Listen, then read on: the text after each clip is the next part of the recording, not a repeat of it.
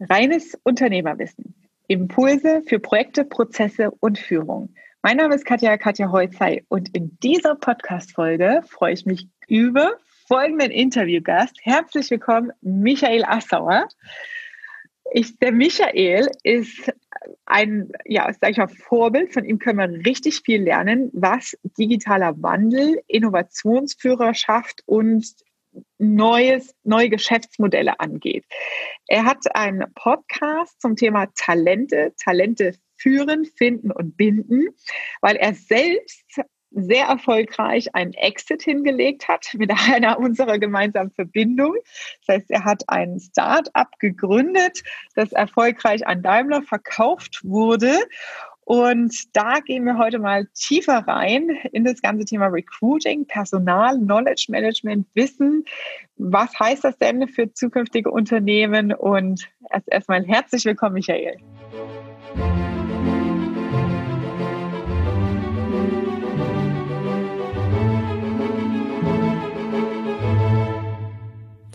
Wow. Tausend Dank, liebe Katja. Das ja. war ein Intro. Gerne. Ich freue mich, dass du dabei bist. Ich habe schon ja. tausend Ideen, was ich dich alles fragen kann und will. Dann ähm, los. Zunächst mal als zum Verständnis für die Zuhörer hier im mhm. Podcast. Mhm ähm, warum oder wie ist der Zusammenhang zwischen Talente und Exit? Es ist so, dass die großen Unternehmen sich extrem schwer tun, mit dem Thema Innovation aus dem eigenen Saft zu kreieren. Mhm. Das heißt, die großen, ich nenne jetzt einfach mal die großen DAX-Unternehmen, mhm. halten gezielt Ausschau nach Startups, mhm. um sich dieses Wissen einzukaufen. Das heißt, mhm ähm, ein Daimler, ein BMW, Deutsche Bank, Commerzbank sogar, die haben diese Fintech-Cluster mhm. dann, suchen gezielt nach Startups, die innerhalb der Branche, in dem Fall bei dir war es jetzt Mobilität, bei Fintechs ja. und Banken sind es dann halt Finanzwesen, Finanzthemen und Bankwesen, junge Leute, die geile digitale Geschäftsideen haben mhm. und Innovationen, selbst als ein Startup gründen Mhm. Die kaufen sich dann ein als Anteilseigner mhm. mit dem Ziel, das Wissen der mhm. Leute aus dem Startup in den Konzern zu integrieren. Und da sind wir dann beim Thema Wissensmanagement und warum mhm. du dich mit dem Thema Talente auseinandersetzt und dein Podcast auch Talente heißt. Mhm. Ähm, weil es genau darum geht. Ja, mhm. Thema Fachkräftemangel, Leute zu finden, die innovativ sind und die Firma voranbringen. Mhm. Passt das so? Das äh, passt ziemlich gut. Und es ist natürlich aus, aus, aus Sicht des Konzerns ist es ja auch eigentlich ein No-Brainer-Investment. Ne? Also du kannst halt, du kannst natürlich auch versuchen, die ganzen Leute selbst einzustellen und zu suchen. Ähm, dann stellst du die sozusagen äh, Person für Person ein steckst sie in irgendwelche Teams rein, boardest sie on, weißt gar nicht, ob sich sozusagen interne Cluster, Wissenscluster ergeben, wo dann irgendwie wieder coole, neue, innovative Produkte draus entspringen. Äh, das heißt, sie können gar nicht ihre Innovativität und Kreativität wirklich ausleben. Also, mhm. also das ist das ist Option eins und und verbrennst im, im Zweifelsfall sogar viel viel Kohle und und Zeit damit.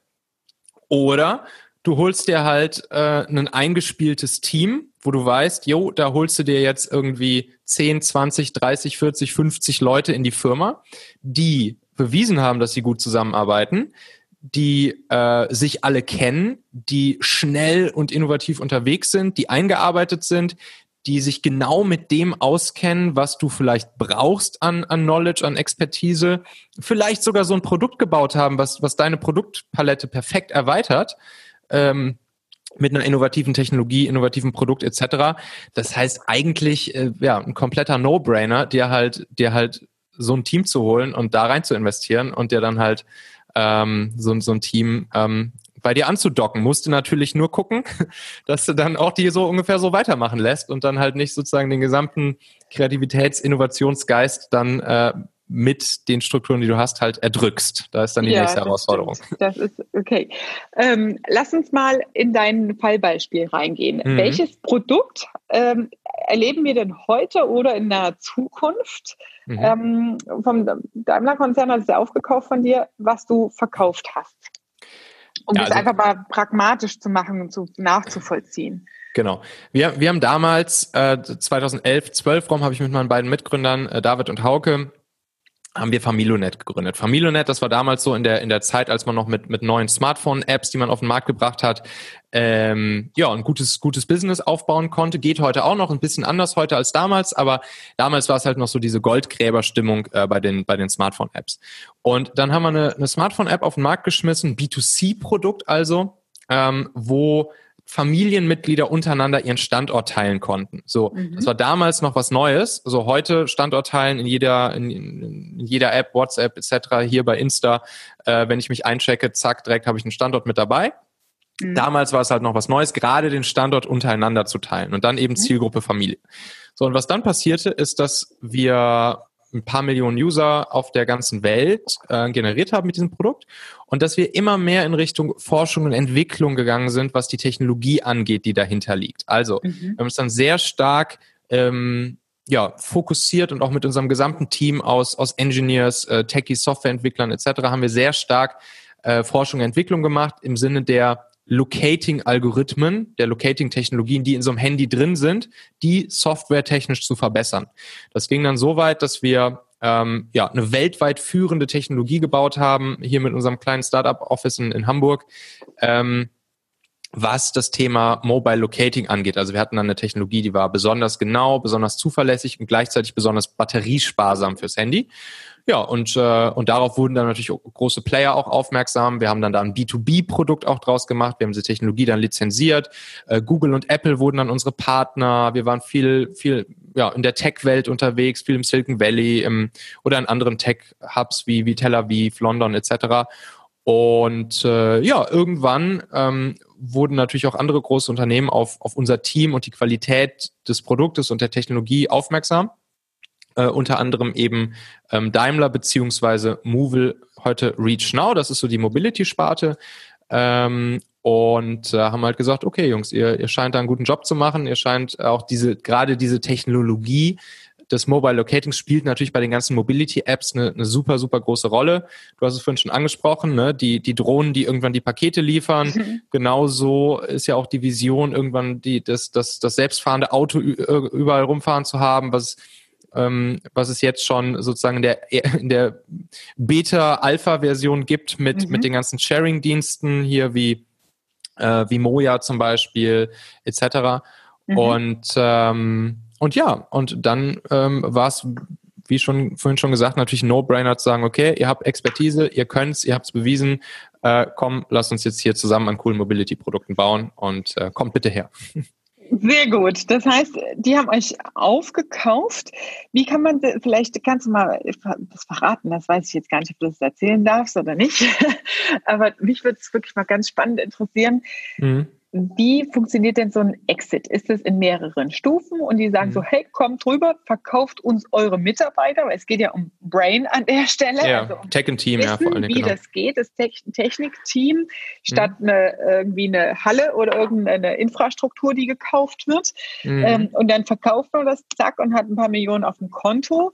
Oder mhm. ist das eher so ein Übergangsprozess, der dann definiert wird? Du hast gerade auch sowas erwähnt mit einer Verpflichtung und so. Mhm. Wie, in welchen Stufen läuft denn so ein Exit in, ja. in so einer großen Firma, sag ich mal?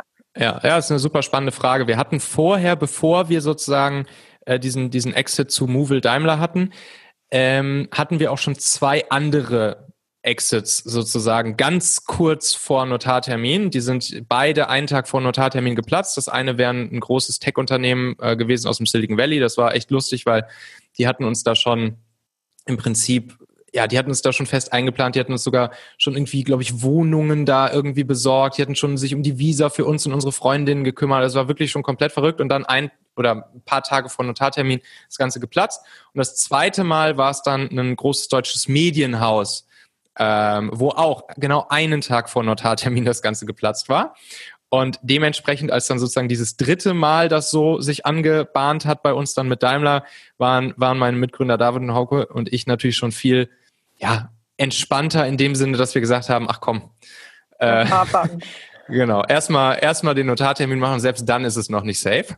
Mhm. Aber was dem Ganzen halt vorausgeht, sind halt schon monatelange Prozesse. Ne? Also mhm. Ähm, und, und deshalb glaubst du halt auch irgendwann, nicht, dass das jetzt noch platzen könnte. Also wenn man sich jetzt zum Beispiel auch diese anderen beiden potenziellen Exits, die bei uns davor geplatzt sind, anguckt, so, da hast du monatelang haben halt Heerscharen von Anwälten, Anwälten. etc. Äh, Verträge verhandelt. Du hast Druckerstapelweise Verträge irgendwann äh, da liegen und und, und da wird sich dann zwei Wochen lang über ein und oder ein oder im Vertrag oder ein Komma oder kein Komma mehr gestritten und hin und her. Und dann denkst du halt irgendwann, okay, jetzt wurde hier ein halbes Jahr lang auf irgendwelchen Verträgen rumgearbeitet und rumgedoktert und tausende Menschen irgendwie mit beschäftigt und bezahlt. Ähm, das kann ja jetzt, da kann ja jetzt nichts mehr dazwischen kommen eigentlich. Was soll da jetzt noch passieren? Und dann kann halt doch noch immer was dazwischen kommen. Mhm. Naja, und dementsprechend war es dann jetzt bei der Geschichte auch so. Ähm, ja, war über, über mehrere Monate, ne, wie es dann halt so ist, dann, da müssen verschiedenste Ebenen in so einem Konzern dann irgendwie ja. zustimmen. Dann muss dann am Ende irgendwie noch der Vorstand, dann weiß ich noch, dann war der Vorstand da irgendwie im Urlaub gerade äh, konnte seine Unterschrift aber nicht geben, aber der Notartermin war schon geplant und dann musste der irgendwie, haben wir dann gelernt, hat er wohl irgendwie so eine Unterschriften-App bei Daimler oder so, wo er dann einfach so, so Tinder-mäßig nach rechts oder links schieben kann. So, yo, unterschrieben, unterschrieben, unterschrieben, nicht unterschrieben, nicht unterschrieben, irgendwie so. Also ist das zumindest erzählt. Und äh, naja, und dann war halt die Frage, kann er das jetzt irgendwie noch aus dem Urlaub heraus unterschreiben oder nicht? Naja, und dann war auch wieder sozusagen äh, Zittern angesagt bis, bis kurz vor Schluss. Ähm, ja, aber es hat dann tatsächlich, ähm, tatsächlich äh, funktioniert. Lustiger Fun Fact, wir waren dann bei demselben Notar, wo auch damals der Daimler Chrysler Deal äh, sozusagen unterschrieben wurde. Äh, hat, er, hat dieser Notar uns dann erzählt, dass das sozusagen hier auch die Geschichte und dass sie da irgendwie tagelang dann da beim Notar saßen und, und den Vertrag vorgelesen haben. Äh, bei uns war es natürlich nur irgendwie einen halben Tag oder so. und und ähm, ja, und dann, klar, dann kommt natürlich der, der nächste große Schritt. Wie kriegen wenn wir jetzt... Mal kurz ein, ja, einhaken, ja. wenn, wenn wir jetzt beim Notarvertrag kurz einen Cut machen. Ja. Ihr hattet ja wahrscheinlich auch ein LOI vorher, oder? Ja, genau. Mhm. Ja, also okay. Letter of Intent, sprich äh, sozusagen einmal so den, den Draft des Vertrags so mal runtergeschrieben, ja. Den LOI, den gab es aber, der ging schnell wahrscheinlich durch. Das ist ja erstmal so eine Geheimhaltungserklärung, wo man dann auch, wo geregelt ist, wer trägt die Notarkosten, auch wenn der, das nicht zustande kommt und sowas, mhm. richtig? Ja, genau. Da, genau, da steht so grob drin, was, mhm. was sind so die Terms ganz grob, was der Preis, was, ne, genau, so Geheimhaltung. So ganz grob, mhm. genau ähm, das halt über die Details der Vertragsverhandlung, weil du gehst ja wirklich ins Geschäftsmodell genau rein und sagst, mhm. was übernehmen wir, was übernehmen wir nicht und ja. gibst da Dinge preis, obwohl du noch kein Geld gesehen hast und mhm. das ist quasi diese Geheimhaltungsvereinbarung. Okay, also es gab ein LOI vorher mhm. und dann geht es ein paar Monate zwischen den Anwälten hin und her. Und mhm. was mich jetzt brennend interessieren würde, sowohl im Silicon Valley als auch im Deutschen Haus, was kommt denn da dazwischen, dass ein Tag vorher was passiert? Ist ja. es eine politische, taktische Geschichte in der Mehrheit jetzt gewesen oder in den Fällen? Hast du da Informationen mhm. dazu? Mhm. Oder ist es tatsächlich eine formal juristische Sache oder auf Anwaltsebene eine politische mhm. Geschichte mhm. gewesen? Ja, also bei dem, bei dem Medienhaus, da war es da war's knallhart so, dass einen Tag vor Notartermin gab es einen Angriff auf deren Aktie äh, von einem Hedgefonds. Mhm.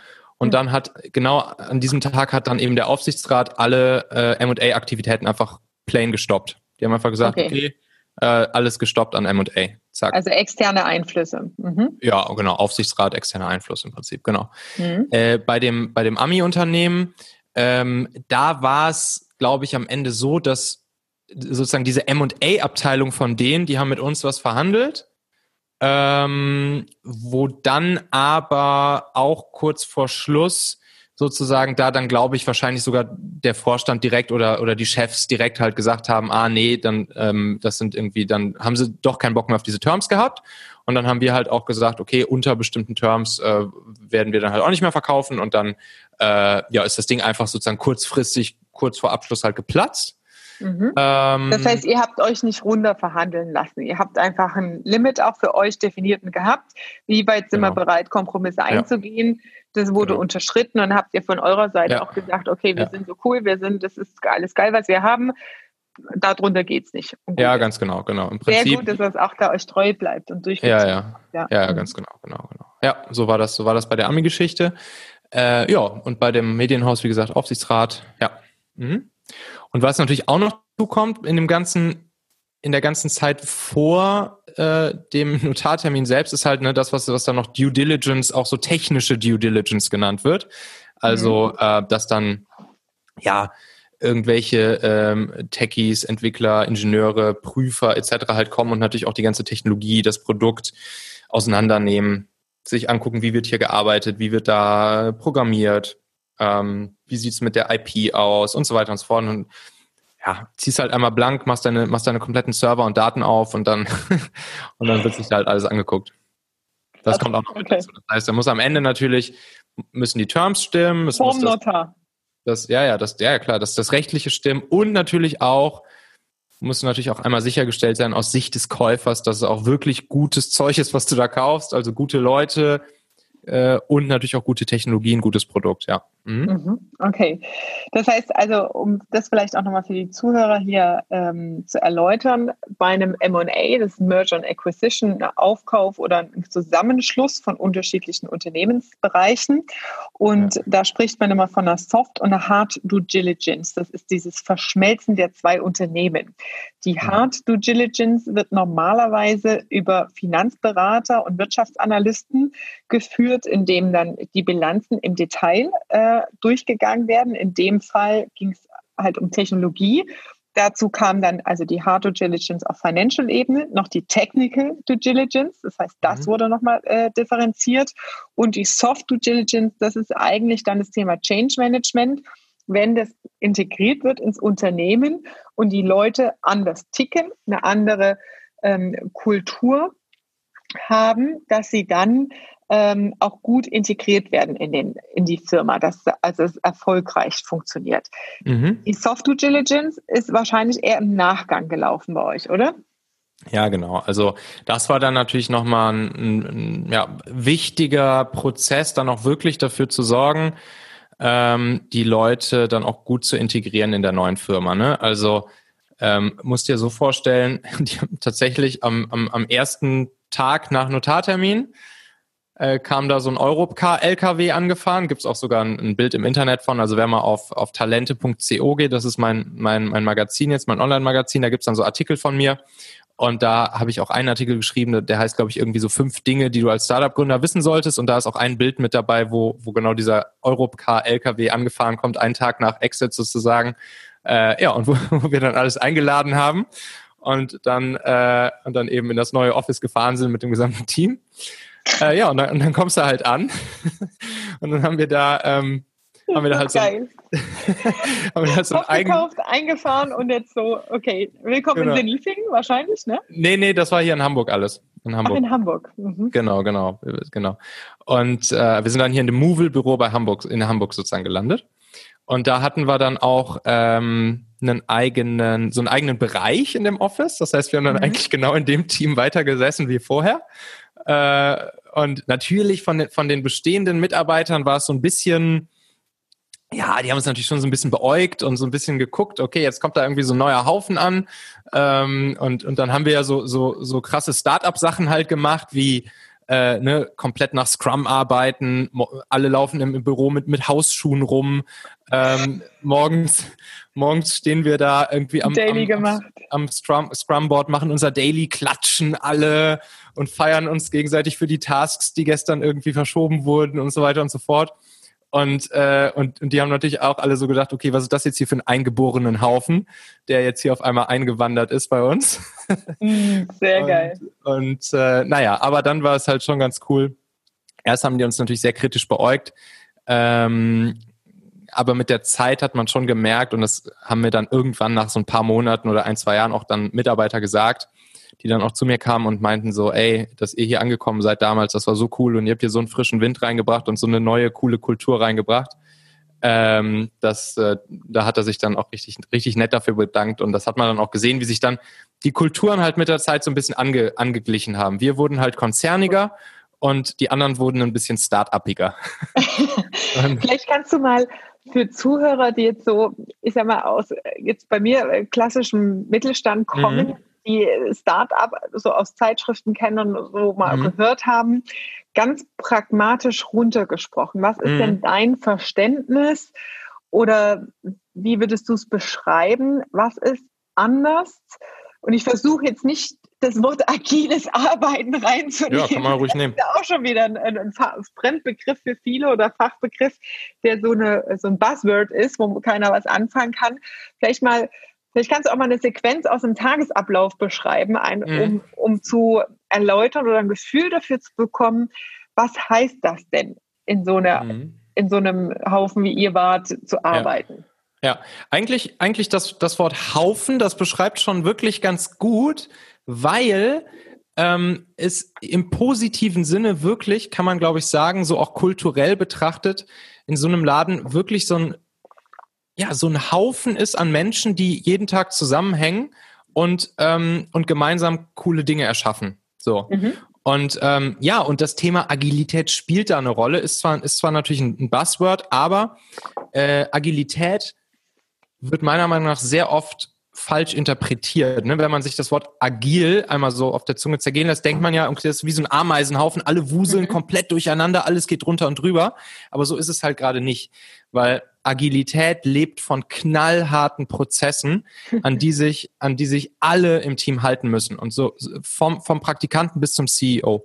Und wenn sich auch nur einer nicht an die Prozesse hält, an die agilen Prozesse, auf die sich das gesamte Team gemeinsam äh, geeinigt hat, dann bricht halt das agile Kartenhaus in sich zusammen und dann bricht nämlich Chaos aus.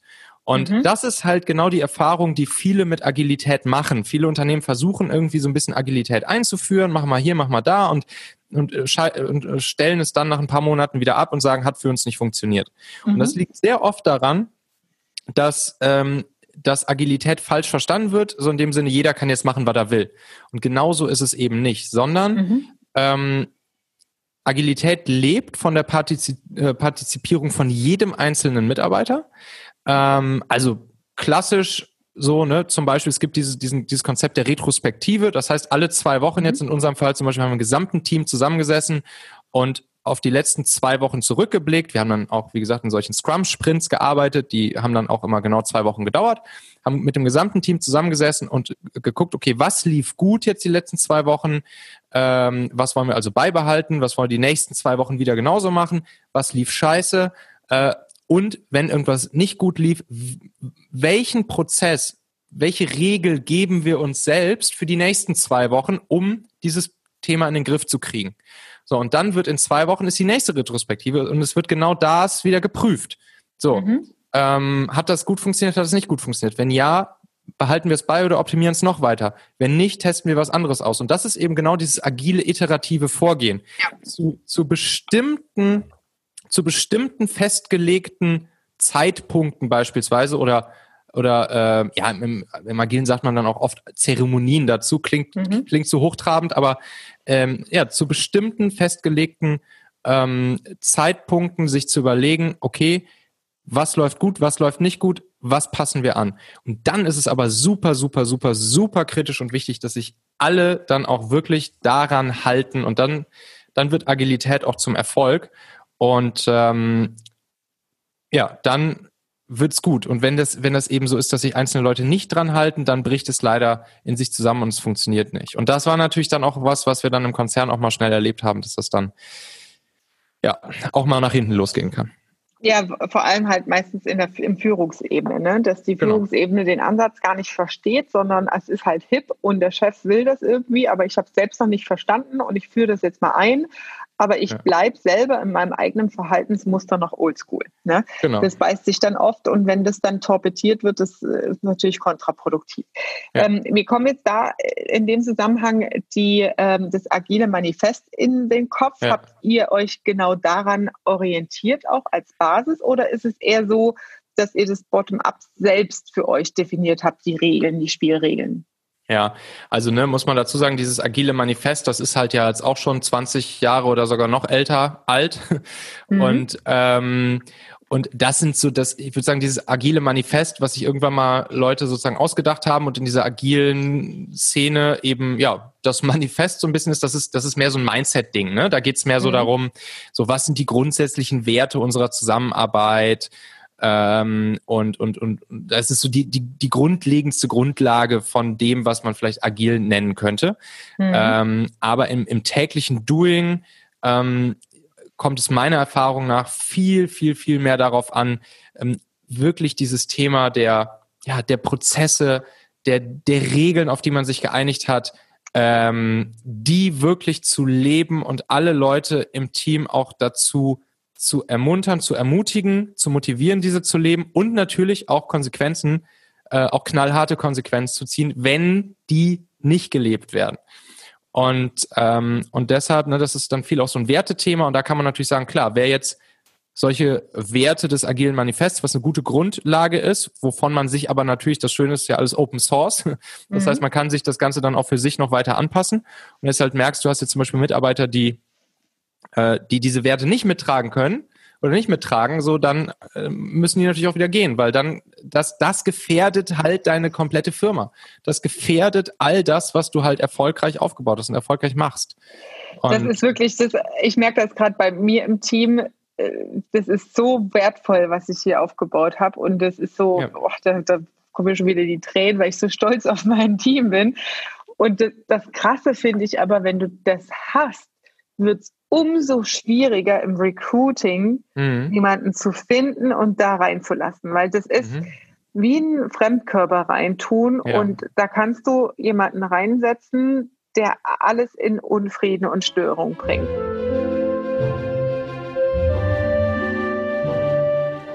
Das war deine Dosis reines Unternehmerwissen für heute und damit Teil 1 dieses Podcast-Interview. Der Michael und ich haben natürlich einiges ausgetauscht hier, gerade was Veränderungen angeht. Und im Teil 2 hörst du, wie führt man denn heute eigentlich ein Bewerbungsgespräch? Wie achtet er in konkreten Beispielen auf Fragetechniken? Wie kristallisiert er die perfekte Besetzung im Bewerbungsprozess raus. Also bleib dran und hör dir die nächste Folge an.